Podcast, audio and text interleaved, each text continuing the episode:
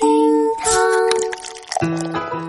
Hello，各位好，我就是那个人生得意须尽欢，加完一班又一班的小雨。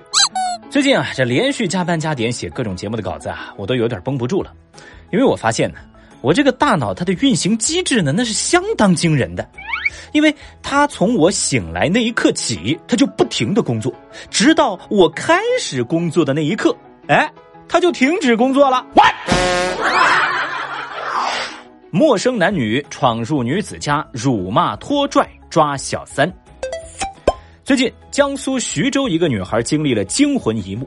本来呢，她独自一人在家带孩子，突然有自称是物业的人敲门，说她家漏水了。女孩没多想，就打开了门。结果门一开，就冲进了一男一女，大骂这个女孩是小三，还立马要把人往外面拖，要把她带走。这一刻，女孩陷入了无边的恐惧。为了自证清白，她向这对陌生人解释：“你们找错人了。”但是对方呢，拿出手机开始拍摄她，还一口咬定：“我们认识你。”难道这是遇到人贩子了吗？情急之下，女孩立即拨打了幺幺零。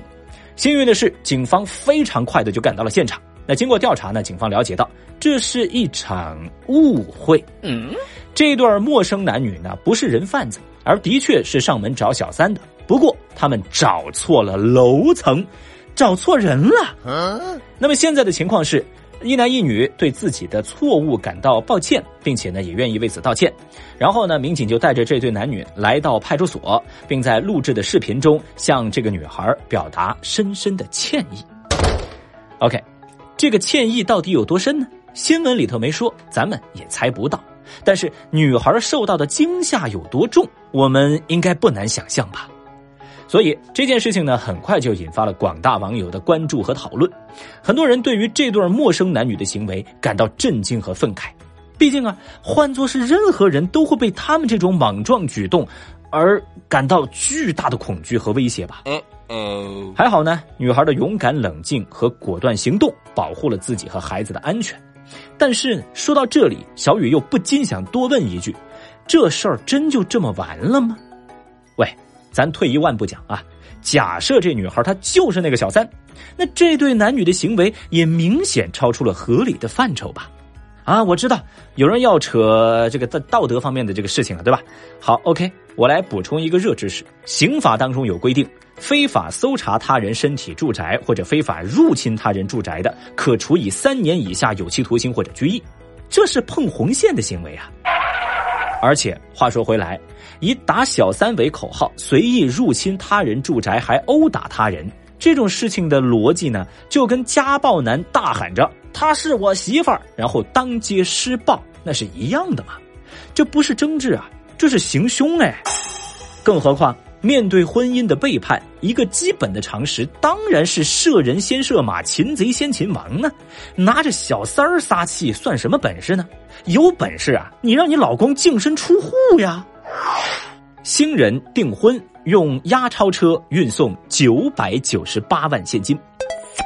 其实最近啊，关于彩礼的话题一直备受热议啊，比如什么离婚了三十万彩礼该不该还？小县城十八万八的彩礼合理吗？闪婚几天闹离婚，男方索要六万彩礼，这些话题啊都是陆续登上了热搜的。你看这儿又来一个吗？最近浙江台州一对新人订婚，男方用运钞车运来了九百九十八万的现金作为彩礼。此外呢，还有一些金砖呐、名表啊等等。哦，据准新郎说，呃，他们这个操作呢是他们本地的习俗，这在台州都是很常见的。而且现金是由押运公司的工作人员押送至银行，直接存入女方的银行账户，那安全性杠杠的。Good，哎呦我的妈呀！呃，你们台州都这么阔绰的吗？哈，这个准新郎的一句很常见，直接把小雨我给干懵了。嗯，原来贫困是真的限制了我的想象力啊！另外啊，有好事网友还专门去数了一下现场视频当中的现金数量，发现并不是九百九十八万，应该是一千零五十五万。哇！此外，还有人提问：喂喂喂，运钞车也能够私人使用吗？哎，您还真别说，小雨我去查了一下，发现确实可以。运钞公司它能承接这样的业务。不过呢，在这条热搜当中啊，其实最扯眼球的还得是这个天价彩礼。毕竟啊，这些年天价彩礼频频见诸报端，也一直引发大家的争议。而面对眼前这个事情啊，网友们也是照例有赞有弹。比如哈，有人认为天价彩礼是个人实力的证明，旁人无需智慧。而有人却觉得天价彩礼频繁的被曝光网络上热搜，容易引发攀比之风。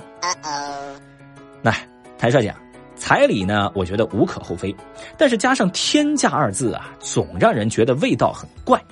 怎么着啊？是离了天价，这个彩礼就显得不够礼了的意思吗？没错。我知道有人担心孩子吃亏，有人考察男方诚意，有人检验对方实力，然后大家裹挟在讲排场、讲面子的情绪洪流当中，这一番折腾下来，你们真的是在为这对新人好吗？所以渐渐的，大家发现彩礼让很多人叫苦不迭，却又无力挣扎。Oh no！是的，我承认彩礼有它存在的意义，但我觉得它的意义不能只是为了作秀啊。毕竟婚姻不是演戏，没有必要做出一副样子给人家看嘛。这老话说得好啊，鞋合不合脚，自己才知道。男子以照顾师傅为由滞留商务舱。最近有网友爆料，在北京啊，飞机起飞之前，一名男子以要照顾师傅为理由滞留在商务舱。被机组人员劝离时，还激动的反对空姐，甚至还动手了。在这个过程中，他一直以自己的师傅七十九岁了，需要人照顾作为理由，就要求要留在飞机的商务舱，还说啊，旁边这个位子都没人坐，我自己坐一下怎么了？那么航空客服人员回应说，会上报核实此事。而在正常情况下，乘客需要根据登机牌对号入座。是啊。咱也不知道这男的到底在想啥。你说，既然你都那么在乎你师傅了，你为啥不多买一个商务座呢？是不是？你那么在意你的师傅，那你这个操作呀，师傅几十年的老脸都被你给丢尽了，烦死了。那么，对于男子的奇葩行为呢，网友们看了也很头大。有人就说了吗？照这个逻辑，以后我给我太奶买个头等舱，我奶需要照顾我太奶，我妈需要照顾我奶，我需要照顾我妈，我儿子需要照顾我，那就这么地，我们全家就坐头等舱喽。也有人表示说：“天哪，飞机的座位是不能够想换就换的呀！”